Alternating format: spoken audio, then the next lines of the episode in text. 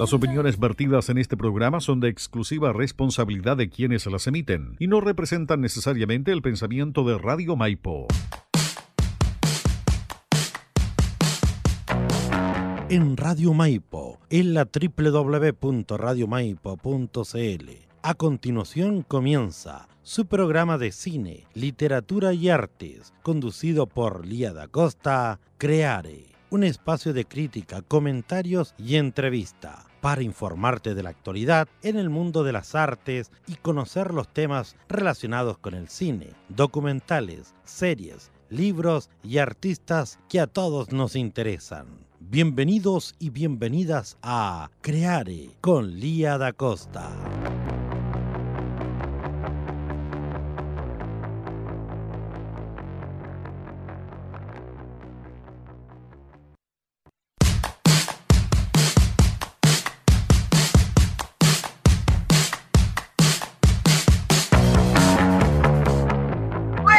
Buenas tardes, queridos y queridas auditoras. ¿Cómo están hoy día? Aquí estamos nuevamente con su programa Creare después de el gran evento de Buin de este mes y de todo el año, ¿cierto? El Festival de Teatro de Buin. Les comento que estaremos hoy día conversando en la segunda parte del programa con los directores de las compañías de teatro invitadas para que nos cuenten un poquito de lo que fue su presentación y también conversemos acerca de lo que significa toda la experiencia del Festival de Teatro de Win.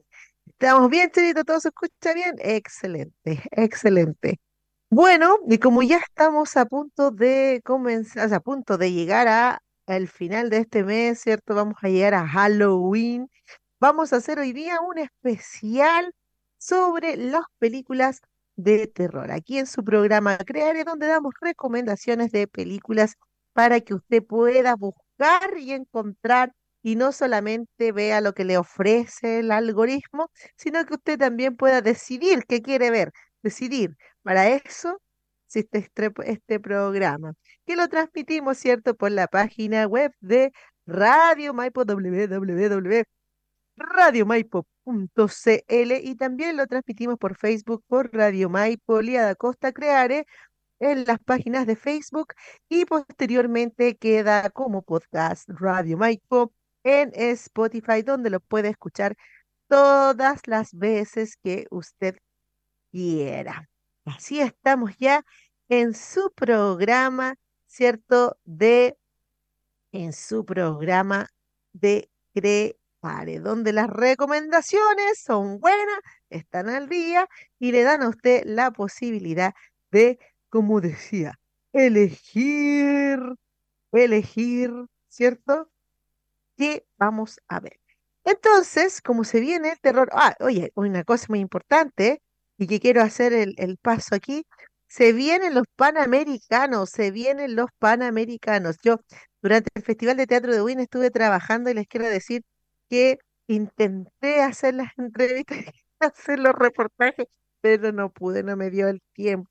Pero espero poder hacer notitas de los Panamericanos, así que ahí sí que les voy a hacer notitas porque tengo las entradas para tres eventos del Panamericano y estoy súper feliz. Así que el 24 me voy a la final de Taekwondo, ya eh, con mi familia, con, con, mi mamá, con mi madre, mi hijo y mi, mi de esposo el rally. Y después el 27 nos vamos a ver un partido de tenis y el 31 para Halloween vamos a ir a ver la final de atletismo. Así que me siento súper feliz que voy a tener entradas, así que ahora sí que voy a intentar hacer las notitas de prensa por ahí como público que voy a andar dando jugo ahí en los Panamericanos. Va a estar súper, súper bueno. ¿Cuándo parte? Parte ya ahora, este fin de semana se hace ¿Este fin de semana es la fiesta de inauguración o no, Chelito? El viernes comienza la inauguración, o la liga primero, eh, empieza el viernes, pero mañana comienzan, porque mañana comienza el béisbol. Así que ya mañana comienzan las competencias, pero el viernes es la inauguración. No, yo la verdad que al revés tuyo, eh, no voy a ir a ningún evento. Ah, no voy a ir a ningún evento, pese a que estoy ligado bastante con el tema deportivo. Por lo mismo, porque para poder abarcar todo tengo que verlo obligadamente por televisión, entonces me, me, me, me costaría ir a un evento y, y, no abarcar otro. Entonces, eh, ideal para mí haber ido al básquetbol y al fútbol, sobre todo, o a la Isla de Maipo, al, ciclismo quería ir, pero claro, me, me, pasa eso, que estoy preparado como para ver tres canales que van a transmitir eh, completo ah. el, tema de los Panamericanos. Entonces, ir viendo diferentes. Tú eres de un nivel superior, tú eres de un nivel superior, claro, así que. Entonces ya, ahora sí que me comprometo que voy a hacer las notitas. por supuesto. De, esos tres eventos voy a hacer notitas, vaya, ¿ya? no vaya autorizada totalmente, usted sabe, así que, así que ahí, ¿cómo se llama? Pero eh, importante porque esto, esto más que un evento deportivo, es un evento nacional es un, evento como país, más allá del gobierno, más allá del Estado. Es un, gobierno, eh, es un evento deportivo eh, que viene después del Mundial del 62 en lo que es la infraestructura, en lo que es el nivel de, de, de evento. Es casi como la Olimpiada de los continentes. Así que excelente día. Oye, Chelo, anoche vi el reportaje de Harold Maynico, vi la entrevista, ¿la viste tú en el CNN? No, no, la, no, no, no, no tuve la oportunidad de verla porque ayer estaba un poquito mal de salud, así que... Eh, creo que lo amo, creo que amo a Harold Maynico. Sí. Sí, un buen dirigente, un buen dirigente que también ahí está vinculado sí, con, con muy en la segunda división. Sí, así que no. Muy seco su opiniones, su forma de ver el deporte. Eh, y es una persona muy transparente en, en todo lo que dice. Yo me quedé fascinada, así que si está en manos de Harold Maynichol, yo creo que va a estar bien todo. Exactamente, así que ojalá algún día tengamos también algún evento a nivel latinoamericano en el cine, las artes, en el teatro, como los Oscars, pero a nivel latinoamericano, que se premie lo latinoamericano, no lo mundial, también sería importante. ¿eh? Bueno, el Festival de Valdivia está logrando ya ese, ese canon, más o menos. Así que yo creo que si por lo menos de Latinoamérica, sí, así que también vamos a estar informando del, del de Valdivia prontamente. Exacto. Vamos, Chilito, entonces los panamericanos se vienen. Le vamos a poner harto bueno, ahí yo te voy a ayudar lo que más podamos. Dijo el que tenía su cumpleaños igual. Y ya se vienen los cumpleaños, se viene el cumpleaños el domingo, se viene otro cumpleaños después, así que vamos a tener fiestas, celebraciones y todo. Ya, ahora sí, recomendemos para Halloween. ¿Qué es lo que van a hacer en Halloween? Yo creo que lo que hay que hacer en Halloween es ver películas. Sí, sí, sí, sí, sí, sí. Eso es lo que hay que ver, ver películas para relajarse un rato. Y también es súper entretenido ver películas de terror y cuando se te, se te ofrece un montón de películas de terror, porque en realidad eh, em, hay harta variedad, hay este tipo de películas, ya uno tiene que puro entretenerse nomás y pasarlo bien. Oye, me fueron quedando un poquito desordenaditas las fotos, así que cuando las vaya compartiendo no, no se enojen si retrocedo y avanzo todo el rato. Pero partamos, vamos a partir con las novedades. Novedades, novedades de horror. Ya, la primera película que les voy a comentar es Nadie podrá salvarse. Nadie podrá salvarse es esta película ya que tiene que ver con las abducciones extraterrestres. Uy, a mí me da mucho miedo las películas de abducciones extraterrestres. Hay unas películas súper buenas como El Cuarto Tipo o eh, Alien Abduction. Ya hay otra, eh, bueno, hemos tenido programas especiales aquí con expertos conversando sobre las películas de terror de extraterrestres. Así que un día vamos a retomar eso y vamos a seguir conversando. Pero por hoy les ofrezco que vean Nadie podrá salvarte, una película que está en Star Plus ya, y se trata de una joven veinteañera que vive tranquilita en su casa, está todo bien, hasta que llegan los extraterrestres. Así, así es.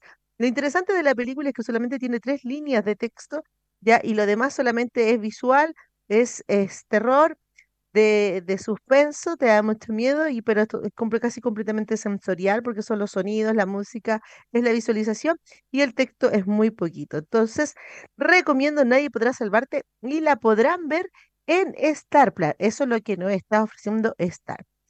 La otra novedad del cine ya es, em, es esta película La Noche del Demonio.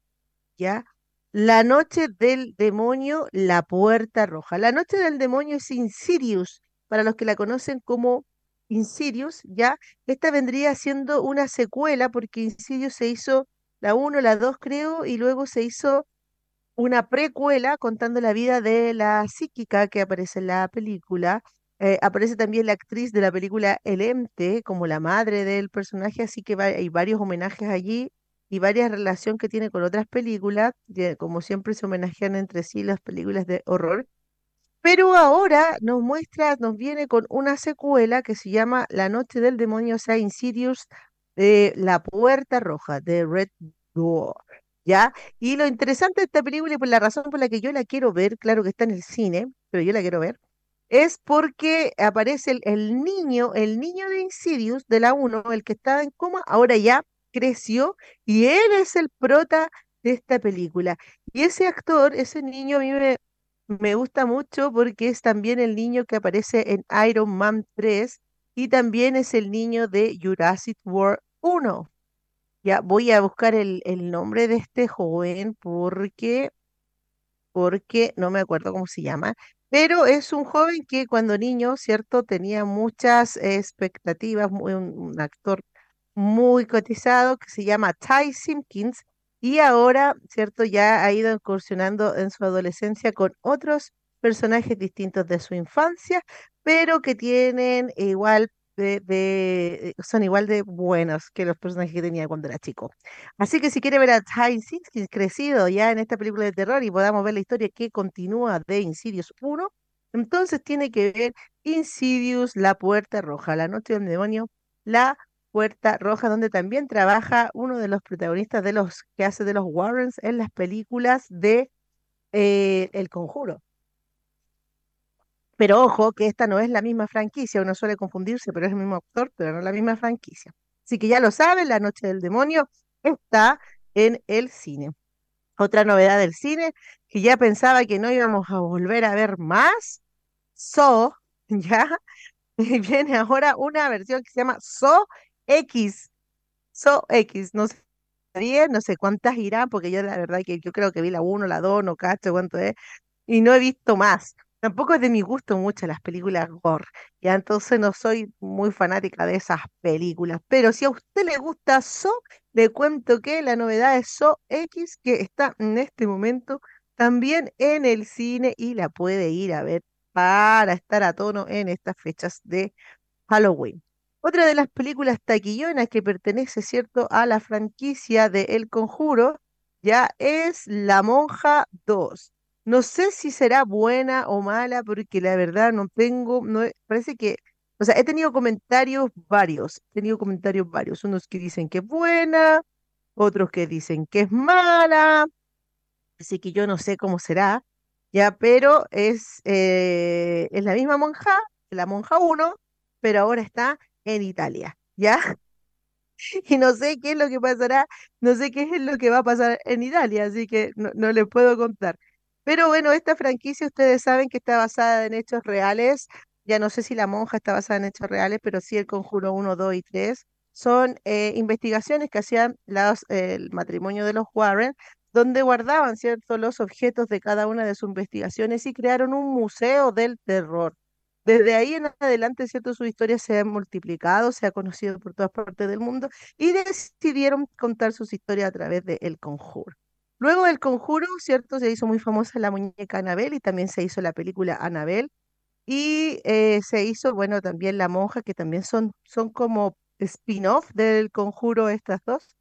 Y son parte de la franquicia. Así que si a usted le gusta, también está La Monja 2 en, la, en el cine. Está La Monja 2. Hay otra película que se llama Háblame. ¿Dónde, la, dónde está la imagen aquí?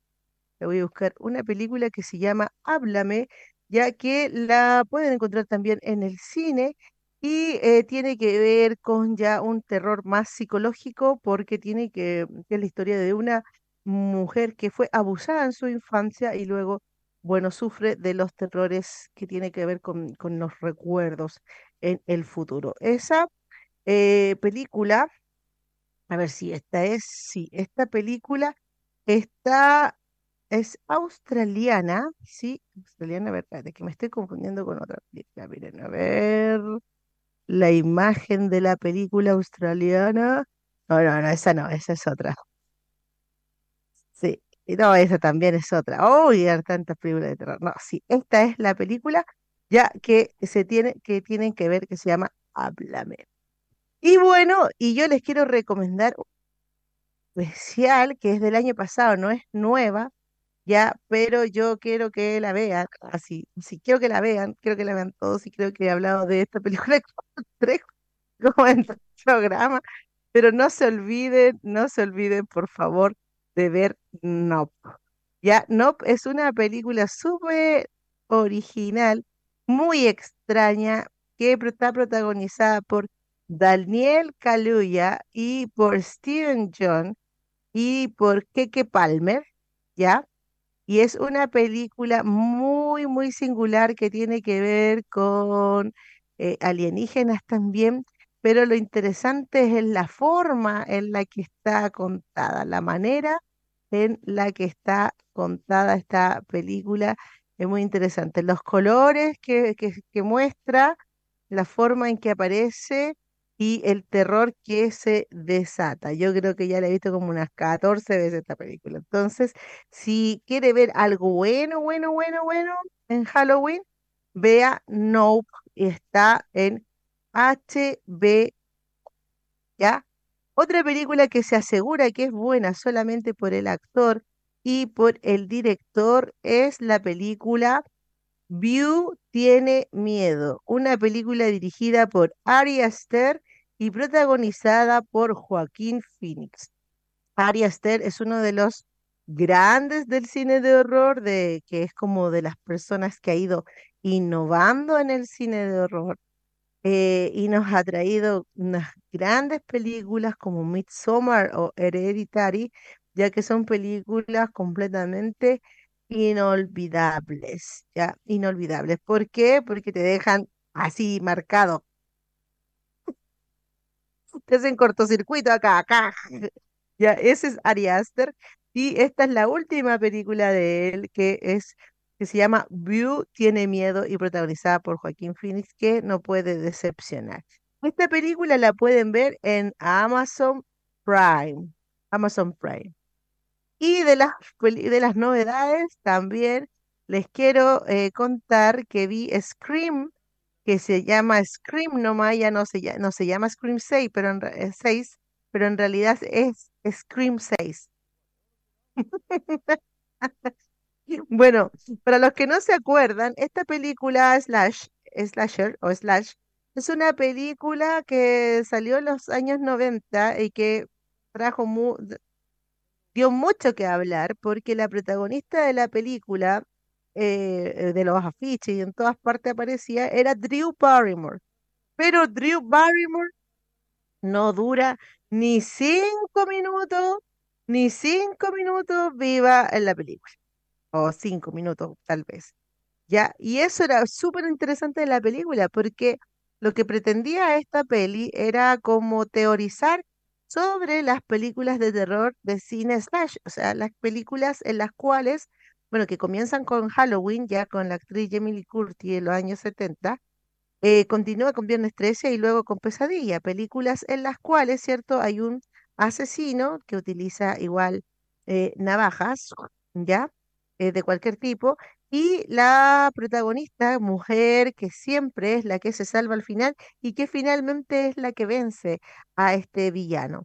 Este género, ¿cierto? Tiene una estructura, este género tiene una forma de concebirse en la cual es, eh, uno sabe quién va a morir y cómo va a morir porque tiene ciertas reglas. Por ejemplo, si dos personas se alejan para hacer el amor, tener sexo, esas van a morir seguro si una persona se baja sola al sótano, está ya liquidada, ¿ya? Y así un montón de reglas que tienen. Bueno, la película Scream nace con esa idea. Esta es una creación de Wes Craven, que también es el creador, uno de los directores de Pesadilla, ya que falleció en el 2015 y esta, de hecho esta última parte es un homenaje al director Wes Craven. Y él lo que hace es como eh, teorizar sobre estas películas y acá los asesinos de Scream son dos jóvenes fanáticos de las películas y que quieren crear una película eh, slash y también quieren romper las reglas de este cine, salirse de los cánones que son propios de su estructura de subgénero y salirse de ahí. Por lo tanto, en la película original había mucho discurso sobre lo que eran las películas de terror, había varios discursos. ya se hablaba de, de estas reglas, se hablaba de, de, del objetivo, las motivaciones de los asesinos, etcétera, etcétera, etcétera. Y eso era más o menos, eso era ya lo más interesante de la película, aparte de que la protagonista moría al principio. Bueno, después se hizo la 2, la 3, la 4, ya que yo no las he visto, pero eh, más o menos va ocurriendo lo mismo una y otra vez, y creo que la 5 no fue muy buena y fue muy rara, muy diferente, y los fans se pusieron a reclamar, entonces se hace de nuevo, la, de nuevo una continuación, digámoslo así, pero este eh, es casi como un remake. Es una, es una cosa muy extraña esta peli, porque es como un remake de la original, pero que sucede en nuestra época, pero también es parte de la historia original. O sea, salen todos los personajes que eran jovencitos en la primera, salen ahora ya mayores y son parte de la historia. Pero es como que toda la historia se vuelve a repetir nuevamente y la película vuelve a cumplir con los patrones y la estructura de sí misma, de Scream. Por lo tanto, los personajes son fanáticos también del cine de horror y hablan sobre las nuevas reglas del cine de horror. Y eso es muy entretenido porque están hablando, por ejemplo, de esto que ocurre con So X, So 10, o sea, como que ya vamos a hacer la parte 10 de la película que es como volver a hacerla de nuevo, pero en realidad no la estás haciendo de nuevo, sino que estás utilizando personajes antiguos para volver a contar la misma historia. Entonces, eh, de, ellos también se burlan de esto, pero en el fondo eh, es de qué se trata esta película Scream, que no se llama Scream 6, solo se llama Scream, como volver a, tirarla de nuevo.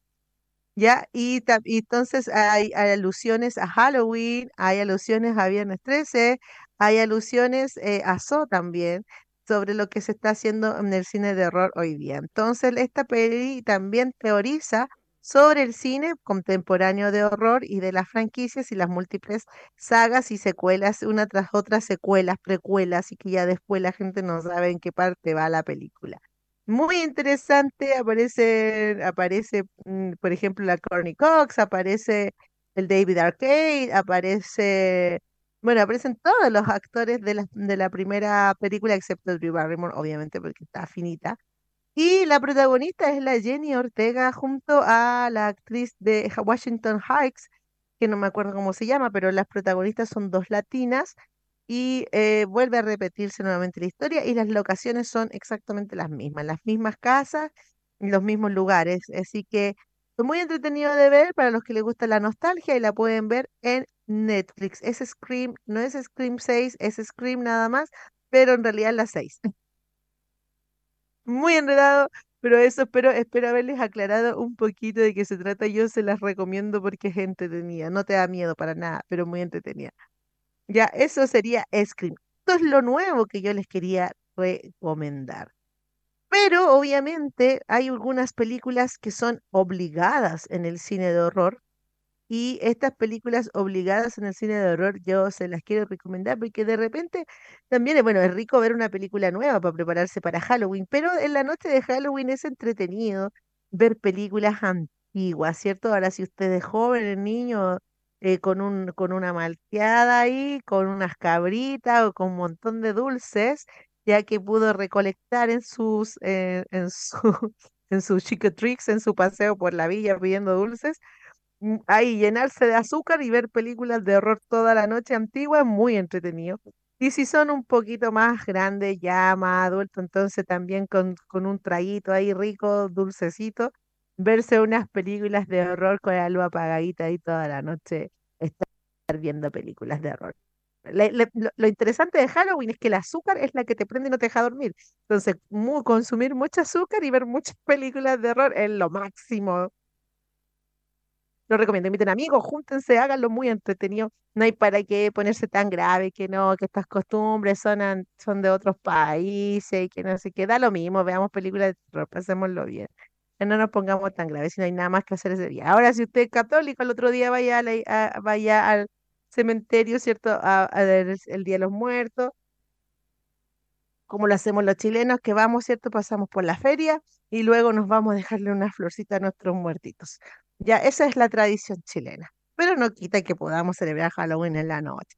Ahora, si usted es más fantástico, póngase ya eh, más loco y póngase a hacer Póngase a pintarse así como los mexicanos y hágale un altar y todo el estilo mexicano que también lo puede hacer, como todos los muertos. Y nadie, nadie quita nada, todos pueden hacer todo. Todos somos libres mientras no molestemos a los demás. Bueno, estas películas obligadas, yo les voy a decir al tiro que las primeras que tienen que ver obligadas no son tan antiguas, ya que son precisamente de Ari Aster, que es uno, de los directores más cuáticos del cine ah, contemporáneo porque te produce horror sin que sea la película horrible. Es, es muy fuerte, ya, es muy fuerte de ver porque te produce como un, un desgaste emocional muy fuerte. Por ejemplo, Midsommar es una película que ocurre en Holanda completamente de día en, esto, en estos tiempos de verano en los cuales ya no existe la noche, los, los lugares que son más cercanos al hemisferio, ¿cierto? A los polos.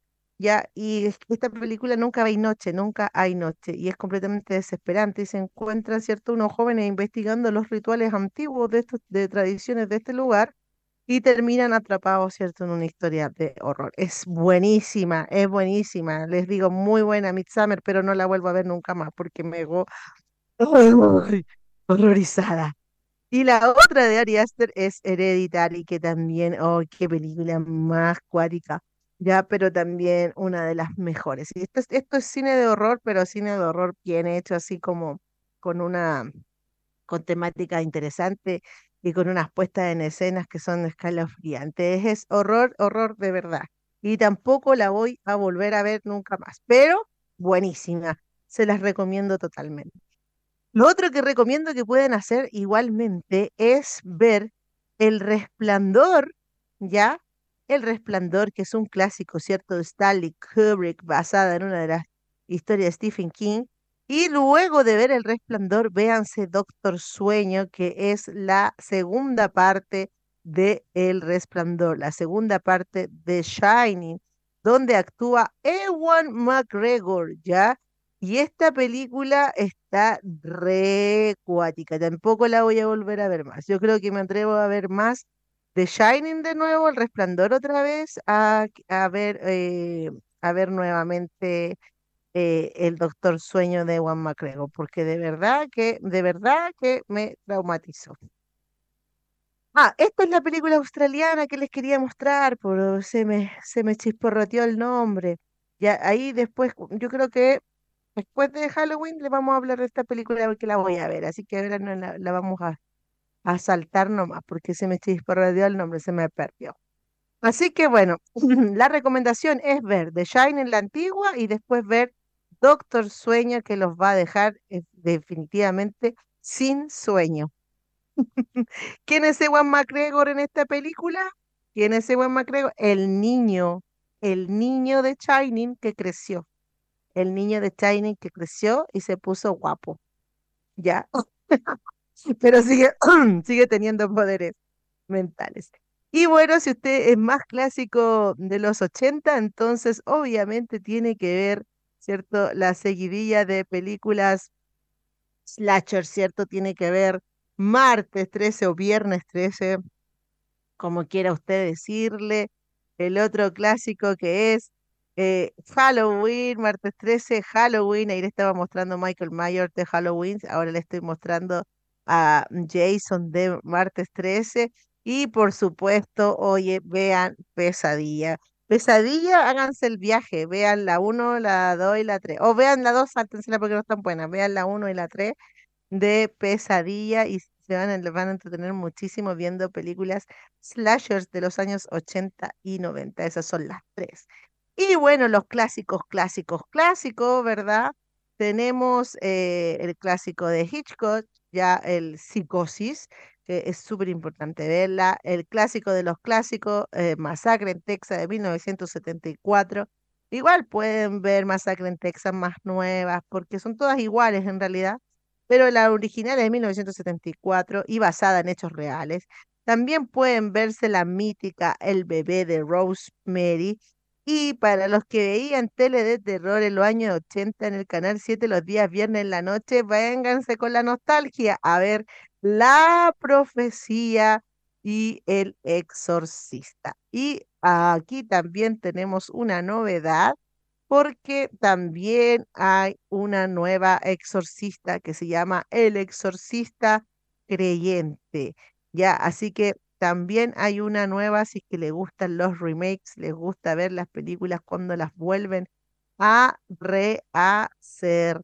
Ya, así que ahí tiene gran colección de pelis, gran colección de pelis para ver en Halloween o un poquito antes o para prepararse. Vamos por, les vuelvo, se las voy a volver a repetir cada una, ¿ya? Tenemos Hereditary y Midsummer de Ari Aster, si es que usted quiere ver un cine así brutal, brutal, que no va a olvidar. Eh, tenemos los clásicos El Masacre en Texas del 74, La Profecía, El Exorcista, El Bebé de Rosemary y The Shining, también que las pueden ver como clásicos. Cuando vean The Shining, no se olviden de ver al tiro Doctor Sueño con Ewan McGregor, ¿ya? Y de las películas, de las novedades, tenemos esta película de horror eh, que voy a, voy a confirmar inmediatamente el, voy a confirmarles inmediatamente el nombre de esta película porque no me quiero, no me quiero equivocar. Ya, esta película se llama No tengas miedo, sí, exactamente. Esto de la mujer que tiene em, traumas infantiles se llama no tengas miedo, no tengas miedo. No se olviden de ver esta película que es de terror psicológico. Si les gustan o les dan miedo los extraterrestres, no se olviden de ver Nadie puede salvarte en Star Plus, No One Will Save You en Star Plus. Y eh, no se olviden también de ver la nueva película de Ari Aster, que es de, que es de Joaquín Phoenix, que se llama eh, View, View, tiene miedo, ¿ya? Eh, no se olviden de este, que yo soy fanática ya de esta película Nope, que es muy rara, si les gustan las películas raras, esta es la película. Y las que están en el cine, que son La Monja 2, El Exorcista, eh, El Creyente, So 10 y me falta una de las que está en el cine. ¿Qué es? ¿Qué es? ¿Qué es? ¿Qué es? ¿Qué es? ¿Cuál es la que está en el cine que me faltó mencionársela? No, esas son. Esas son las que están. ¡Ah! Ya me acordé. La noche del demonio. La noche del demonio también la tienen que ir al cine. Sí, Insidious. Insidious. Y por último, y esto sí que se las recomiendo y es para que se mueran de miedo, que es una de las películas clásicas basadas en hechos reales, donde hay fotografías, video, y todas las pruebas ya, es El Ente. El Ente es una de las películas que me ha dado más miedo en la vida y se las recomiendo muchísimo. No sé dónde la pueden ver, pero si no la encuentran, ya saben, mándenme un mensaje y se la subo a un drive. Bueno, bueno, aquí estamos entonces en su programa Creare, un programa donde nosotros, ¿cierto? Hacemos, em, hacemos entrevistas, recomendamos películas, ya hablamos sobre cine, sobre literatura, entre otras muchas cosas entretenidas, ya que se transmite por radiomaipo.cl y también la pueden ver en Facebook, en, en la fanpage de Radio Maipo, de Creare y la fanpage también de, de Lía da Costa, quien les habla.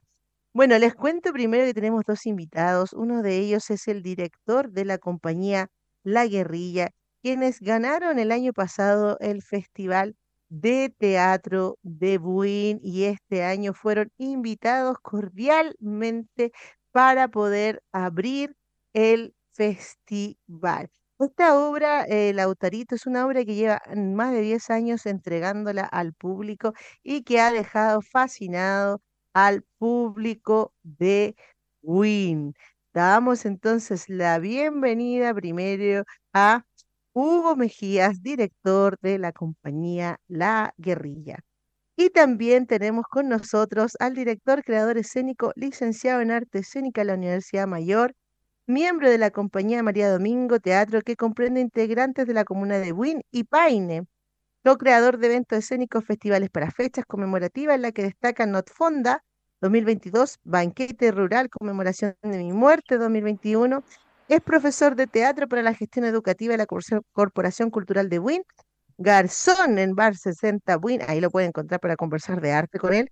Militante de Convergencia Social, es candidato a concejal por WIN y activista de las disidencias sexogenéricas y director de la obra Morir de Amor, que se, eh, se mostró también en el Festival de Teatro. Damos la bienvenida también a Matías Guzmán. Un aplauso para nuestros dos invitados. bueno, no ha entrado el Mati todavía, pero te saludo, Hugo, ¿cómo estás? Hola, bien. ¿Y tú, Alejandra, cómo te ha ido? Aquí estamos, estamos cerrando, rindiendo, cerrando, pagando, rindiendo, así que me he estresada con las cosas del festival. Pero bien, pero bien, pero bien, con harta energía porque quedamos re contentos igual con el evento. Qué bueno. Hola Mati, ¿cómo estás?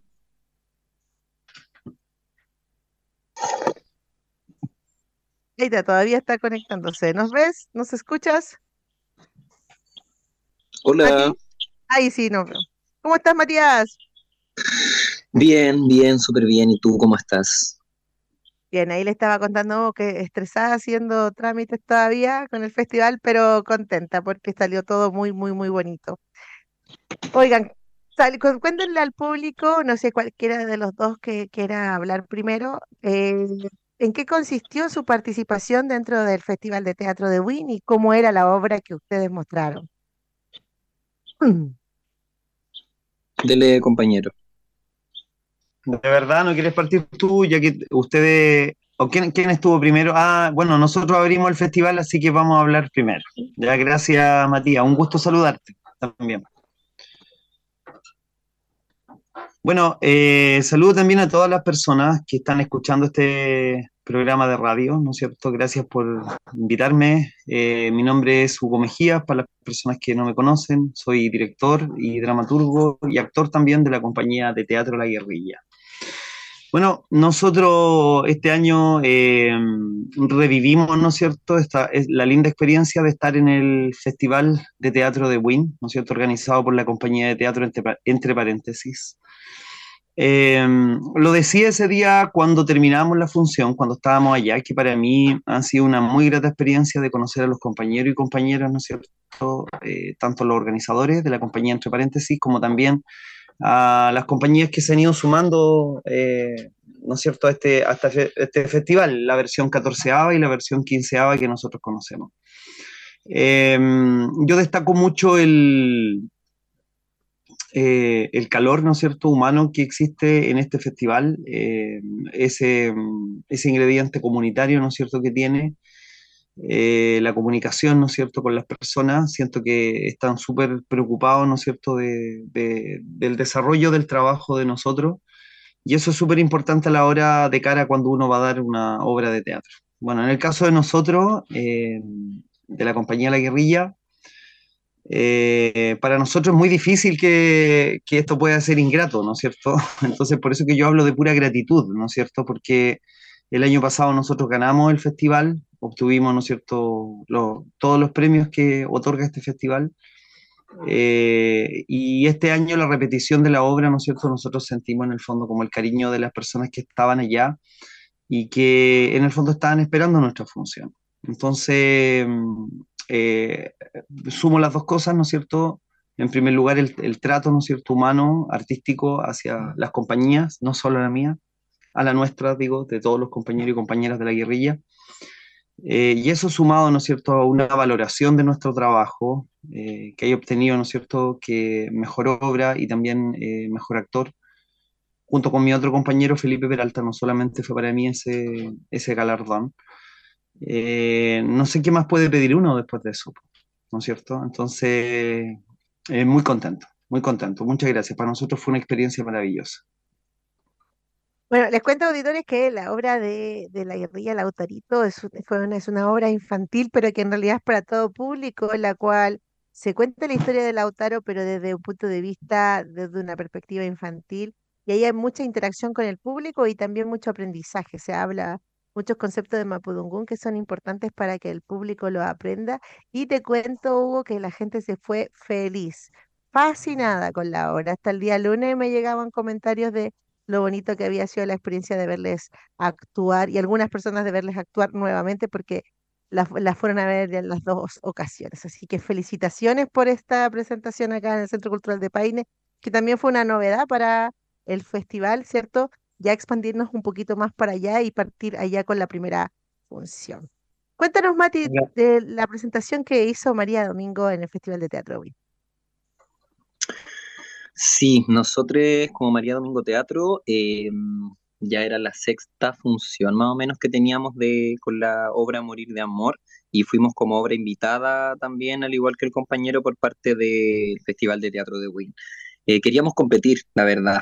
Para nosotros en un principio hubiera sido lindo también estar como en esa en, esos nervios de, poder hacerlo bien, de a lo mejor como haber llevado algún reconocimiento, como a los actores o las actrices o a la obra, pero también entendíamos em, el mensaje también que se quería dar con, invitar a nuestra obra y las facilidades también para todo lo que tenía que ver con el festival, porque teníamos compañeros también que compartimos compañía entre, entre paréntesis y, María Domingo.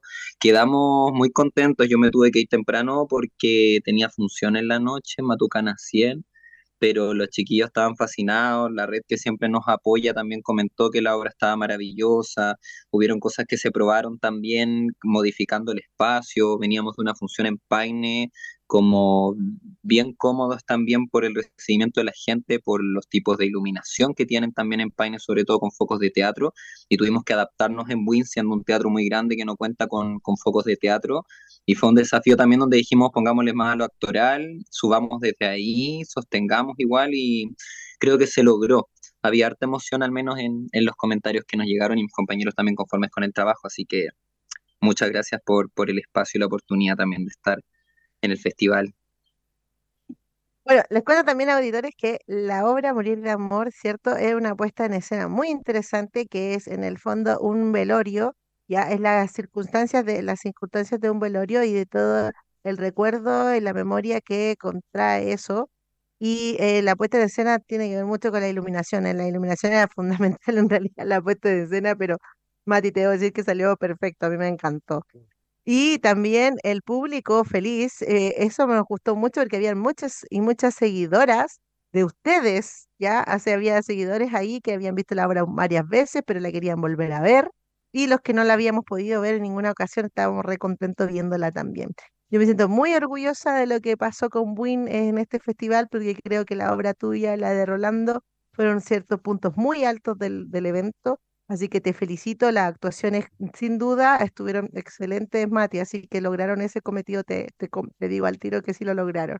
Ya, y eh, bueno, les cuento también para los auditores que el María Domingo es una gran compañía y que también son de aquí, de Buin, y esperamos poder crear redes también con ustedes y hacer más cosas juntitos. Bueno, de partida ya hay una fiesta pendiente porque la Lola Vieja que ganó dijo que teníamos que hacer una fiesta María Domingo y entre paréntesis en, su, en, en, tu casa, Mati.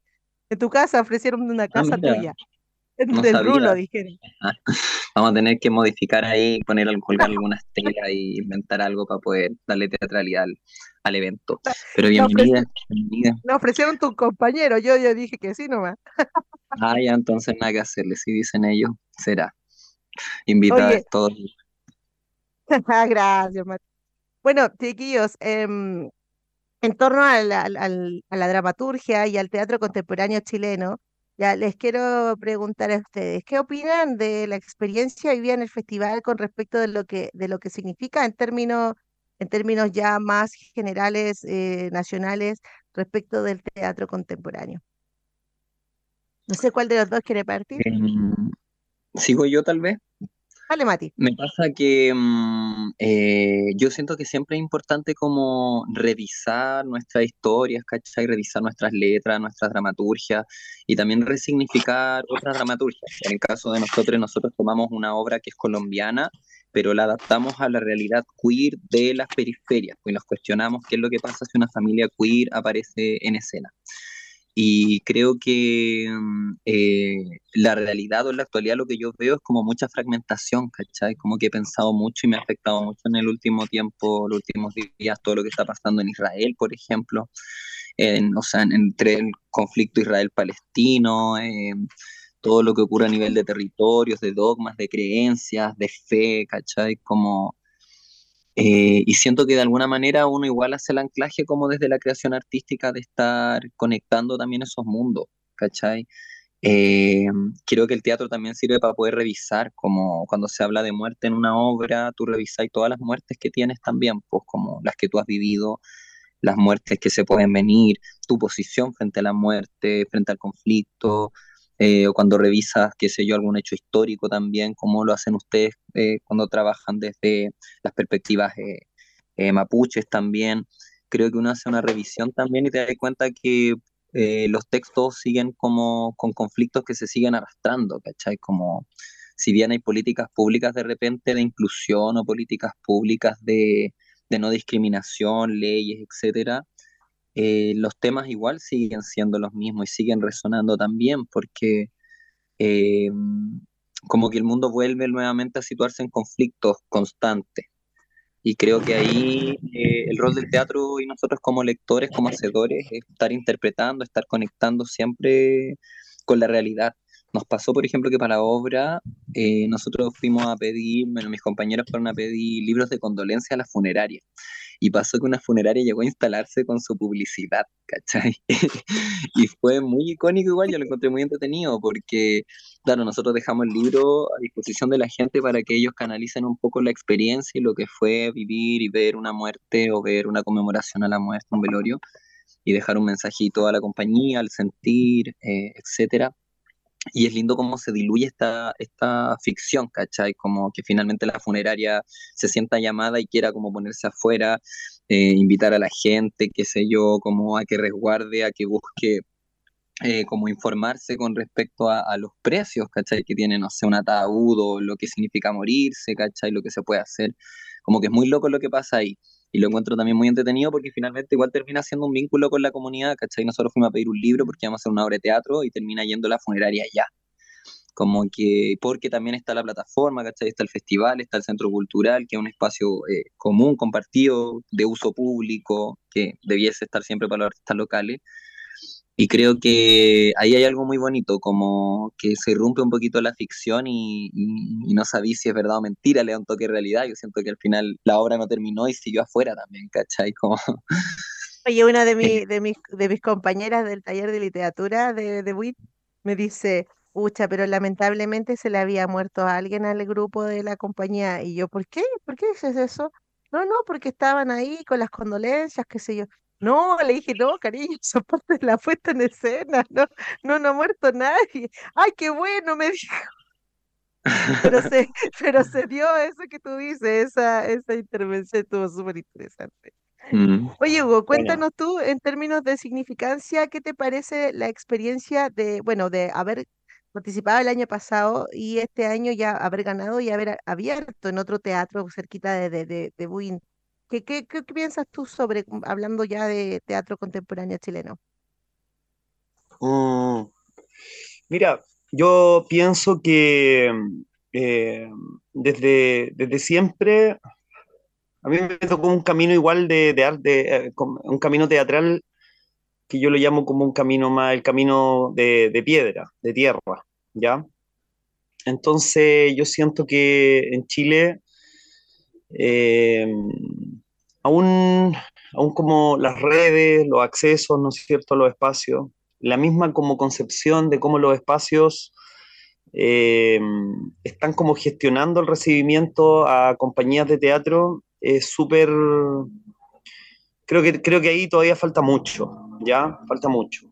Creo que es claro y eso es súper claro y a mí cuando fue el estallido social a mí me dio entre una rabia, entre una pena también de que todo el estallido social fue un momento en el cual podíamos hacer una revisión, ¿no es cierto?, de cómo se estaban haciendo las cosas, en muchos sentidos, ¿ya? Y creo que eso ocurrió, eh, no totalmente, falta mucho, coincido con lo que decía Matías, ¿no es cierto? Eh, a pesar de que se ha avanzado en cosas, ¿no es cierto? Faltan muchas cosas. Eh, creo que eso se dio, por ejemplo, a nivel social. Hoy día, por ejemplo, veo mucho más respeto en las calles, ¿no es cierto?, a, a disidencias sexuales y en particular también a las mujeres. Veo más, en ese sentido, veo más respeto y eso me parece bien. Pero yo siento que hay algunos estamentos, algunos espacios donde el estallido social no llegó, no, no, llegó la ola del estallido social. Y creo que uno de esos, por ejemplo, es el tema de, la, de los accesos, ¿no es cierto?, a los espacios culturales, de los accesos a las redes, de los accesos a, los fondos, a los fondos. Y en ese sentido yo siento que el festival, eh, el Festival de Teatro de Win, eh, es como una alternativa, ¿no es cierto?, para muchas compañías, ¿no es cierto?, que de repente no encuentran el acceso, ¿no es cierto?, a otro espacio, ¿no es cierto?, en cual eh, por, por, por ABC motivo, ¿no es cierto?, se repiten, se repiten, se repiten, se repiten, se repiten los nombres.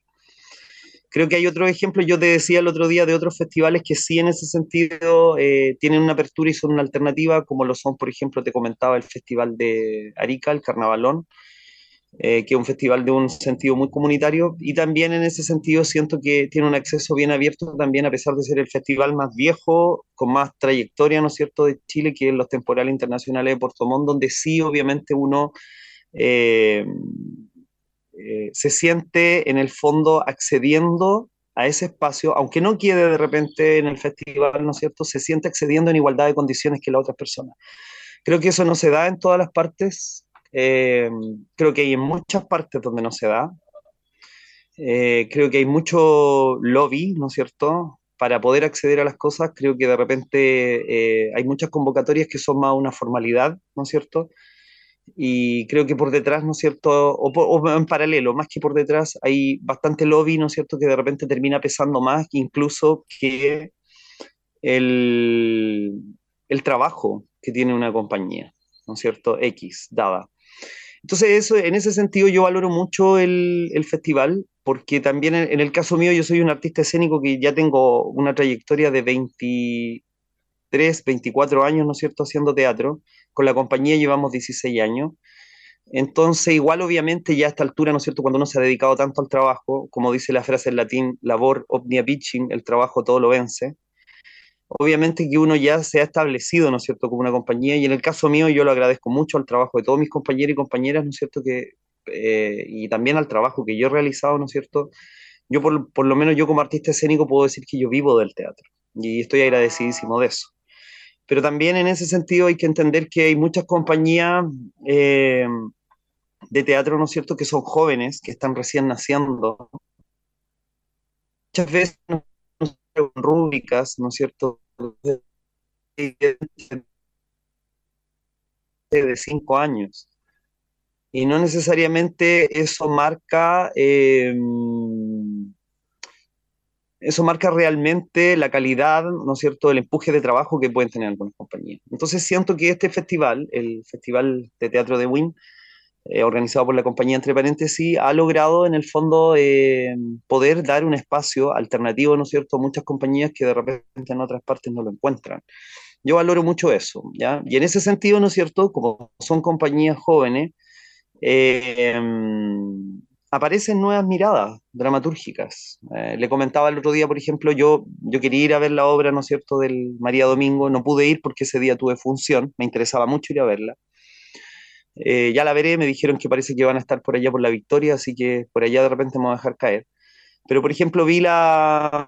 Mm, me, llegué justito, ¿no es cierto?, a ver la función de la compañía, entre paréntesis, ¿no es cierto?, de Angue Pangue. Y comentaba después con Rolando al finalizar esa función, yo le decía: eh, aquí hay, aquí hay una, una nueva propuesta, ¿cachai? Sigue siendo teatro, por supuesto, pero también tiene algo más allá de teatro tiene algo ritual, tiene algo, eh, tiene algo que, que realmente en estos momentos como escena, ¿ya? Hablemos de eso, como escena no se está planteando, ¿ya?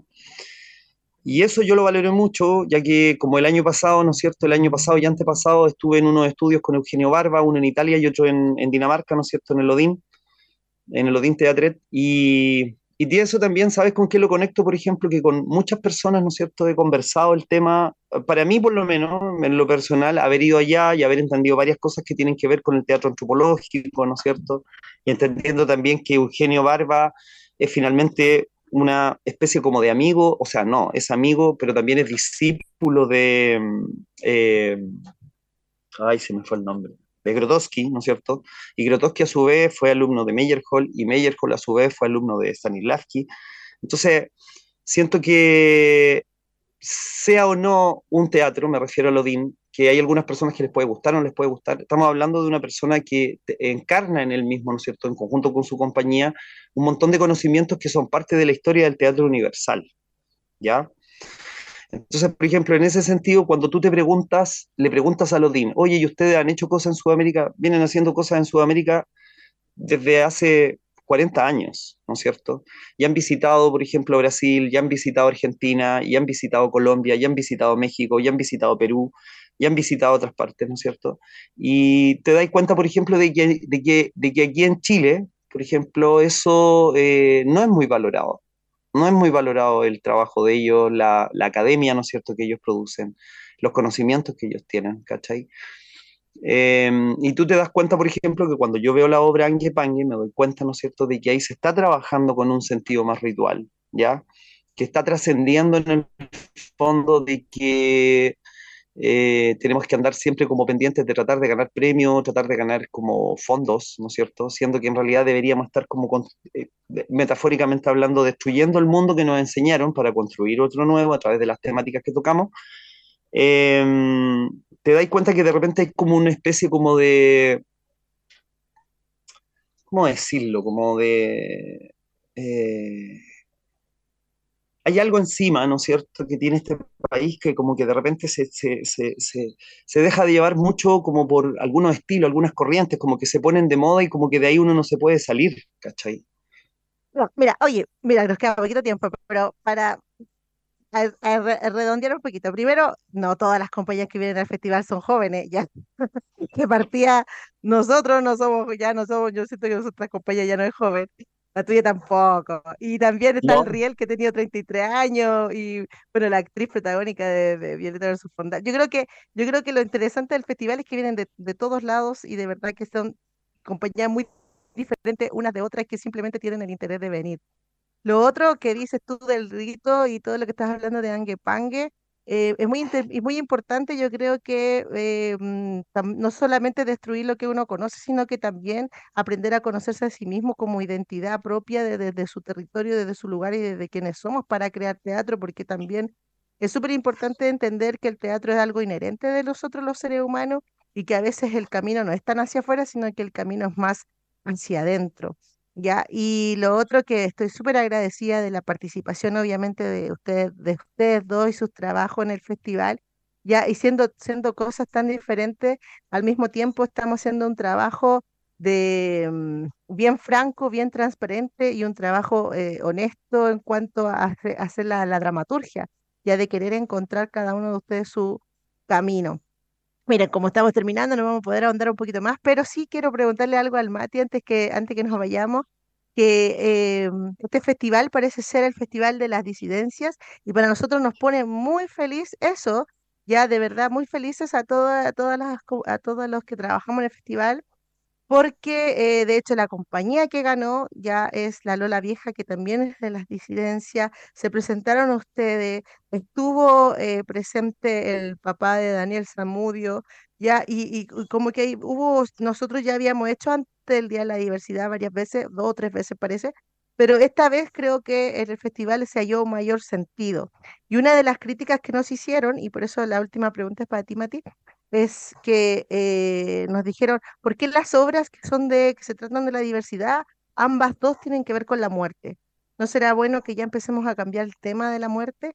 Y yo, yo respondí así como mm, desde lo que se me ocurrió responder nada más, es que eh, es mejor escribir de la muerte que, que, querer suicidarse. Entonces es mejor enfrentar la muerte y, y sacarla desde el arte a que eso se transforme, se transmute en una realidad. Pero en cuanto a eso y la creación sobre las disidencias, Mati, te pregunto, ¿qué crees tú que es el, cuál es el siguiente paso para eso?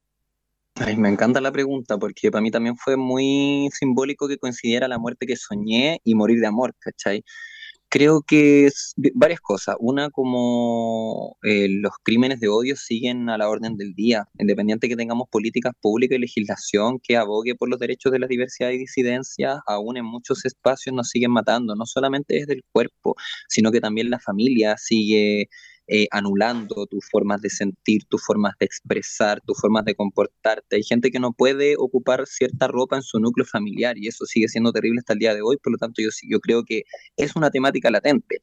Por otro lado, la disidencia, estamos hablando de las disidencias, o sea, dentro de los dos elencos tú tienes personas que viven la diversidad y disidencia sexogenérica en las 24 horas del día. Entonces, si, se ocurre, si aparecen estos temas es por una necesidad la dramaturgia de la, de la compañía, entiendo que la hicieron ellos, la de nosotros es una, como una, localidad periférica en Colombia, que se parece mucho a Win, se parece mucho al Tojahuel, puede haber sido en Valdivia Paine, puede haber sido un funeral en Biluco.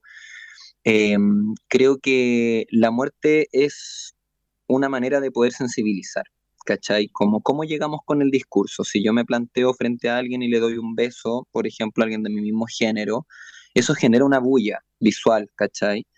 Pero nosotros, por ejemplo, en ningún momento tenemos una escena, ¿cachai? Como donde el deseo esté muy fuerte, hay como uno, un par de escenas donde pasa por encima, ¿cachai? El deseo, pero eh, debiésemos a lo mejor mostrar ese tipo de cosas, como naturalizar el afecto. Yo creo que quizás por ahí va como en lo contemporáneo, ¿cachai?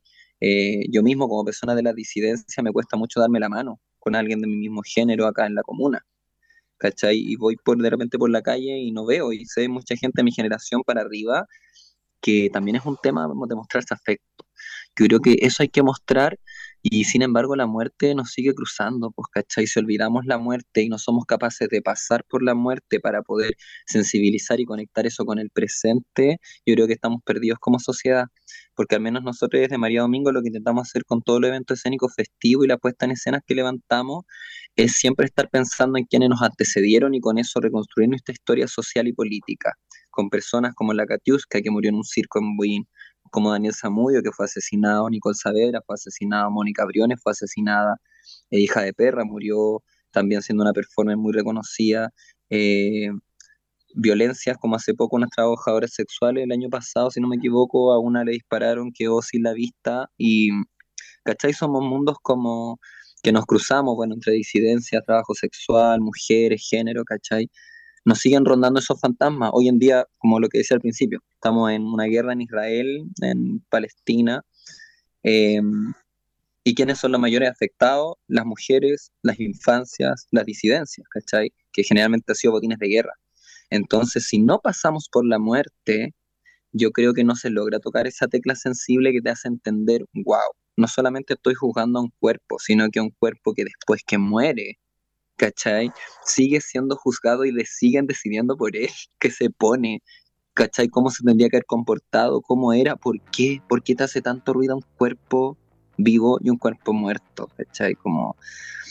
Eso yo creo que hay que apuntar quizás a transmutar todo en amor, obviamente, pero el amor también tiene eh, muchos lugares lo mismo con la muerte que soñé de la Lola Vieja también, pues esta aspiración y esta mirada la muerte que yo sueño, eh, o lo que hace alusión la palabra también es muy poderoso.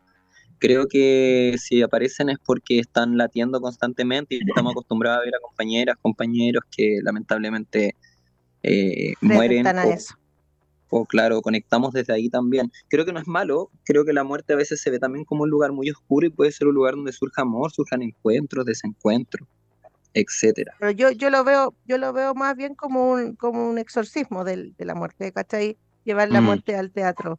Y sí lo veo yo mejor. Oye, eh, qué curioso lo que dices de Colombia, porque la, la Lola Vieja venía llegando de Colombia y cuando recibió el premio eh, habló sobre eso, sobre una experiencia muy particular que tuvieron allá en Colombia, precisamente en uno de estos pueblos que son de la periferia de, Colombia. Así que está esa conversación allí con ellos. Bueno, chiques, lamentablemente ya estamos llegando al final del programa. Estoy súper agradecida de ustedes, de sus comentarios. Me encanta terminar con ustedes dos este ciclo de entrevistas del Festival de Teatro de Win. Les comento que eh, esta entrevista va a quedar en las redes sociales y también en Spotify, ya como una, a modo de registro de todo lo que ha ocurrido acá en Buin en el teatro y de eso debo decir que me siento orgullosa de mi compañía, de todo lo que ha logrado y también estoy re feliz de que, de que la guerrilla haya vuelto, de que se podamos, podamos integrar y planificar más cosas con ustedes, tal vez encontrarnos en el sur. Y lo mismo con María Domingo, que ya la estamos viendo como una de nuestras compañías hermanas de aquí bueno. Así que. Oye, Ale, también el agradecimiento de parte de la compañía y de parte de todos, yo creo, de eh, la forma en que dignificaron también el oficio teatral y, el hecho de que las compañías puedan mostrar, desde facilitar los espacios, tener técnicos de disposición, tener almuerzo, ¿cachai? Tener colaciones, eh, regalitos. Creo que todo eso le suma y, como hablaba el compañero en un principio, como a que se dé otro tipo de misticismo también y de verdad el oficio se dignifique. Yo creo que ahí hay un aporte enorme que están haciendo a cómo configurar este festival, no solamente la convocatoria, sino de cómo tratamos también al artista, los, los artistas y las personas que están trabajando en conjunto. Creo que se ve un buen trabajo, un gran trabajo en equipo que a veces no se sabe y no se transparenta tanto hacia afuera, pero que quienes estamos haciendo lo valoramos mucho, desde cuando llegó la galletita, cuando nos invitaron el pancito, el juguito, todas esas atenciones que vinieron por pura gestión y autogestión de ustedes. Así que de verdad, muchas, muchas gracias. Oh, me emociona lo que dices, Mati. Bueno, no sé si quieres decir algo más para ya de verdad despedirte. No, nada. Eh, había dicho también, como decía el Mati, había dicho eso, ¿no es cierto? El, trato. Y, y, eso es súper importante. Aclarar nomás de lo, de lo que tú me dijiste a partir de lo que yo dije claro, por supuesto. Ustedes igual han recibido en su festival personas con compañías con mucha trayectoria. Pero lo que yo hacía notar, en el fondo, que hay compañías que son jóvenes que no tienen el mismo acceso que las que tienen trayectoria. Ah, y en este sentido, en este festival, existe, eh, en ese sentido, siento que existe un, una, una intención clara de igualdad en ese sentido. Y eso es muy valorable. Totalmente. De hecho, a lo Quiltro nunca había presentado en sala hasta el año pasado, que se presentó acá en el, en el Festival de Teatro. Siempre habían hecho calle nada más. Y eso yo soy muy jovencito. Sí. Bueno, entonces, chiquillos, los abrazo, les agradezco su presencia y me despido también cariñosamente de todas las auditoras y auditores de este programa y nos vemos el próximo martes en otro capítulo de Creare. Nos vemos. Gracias. Chao.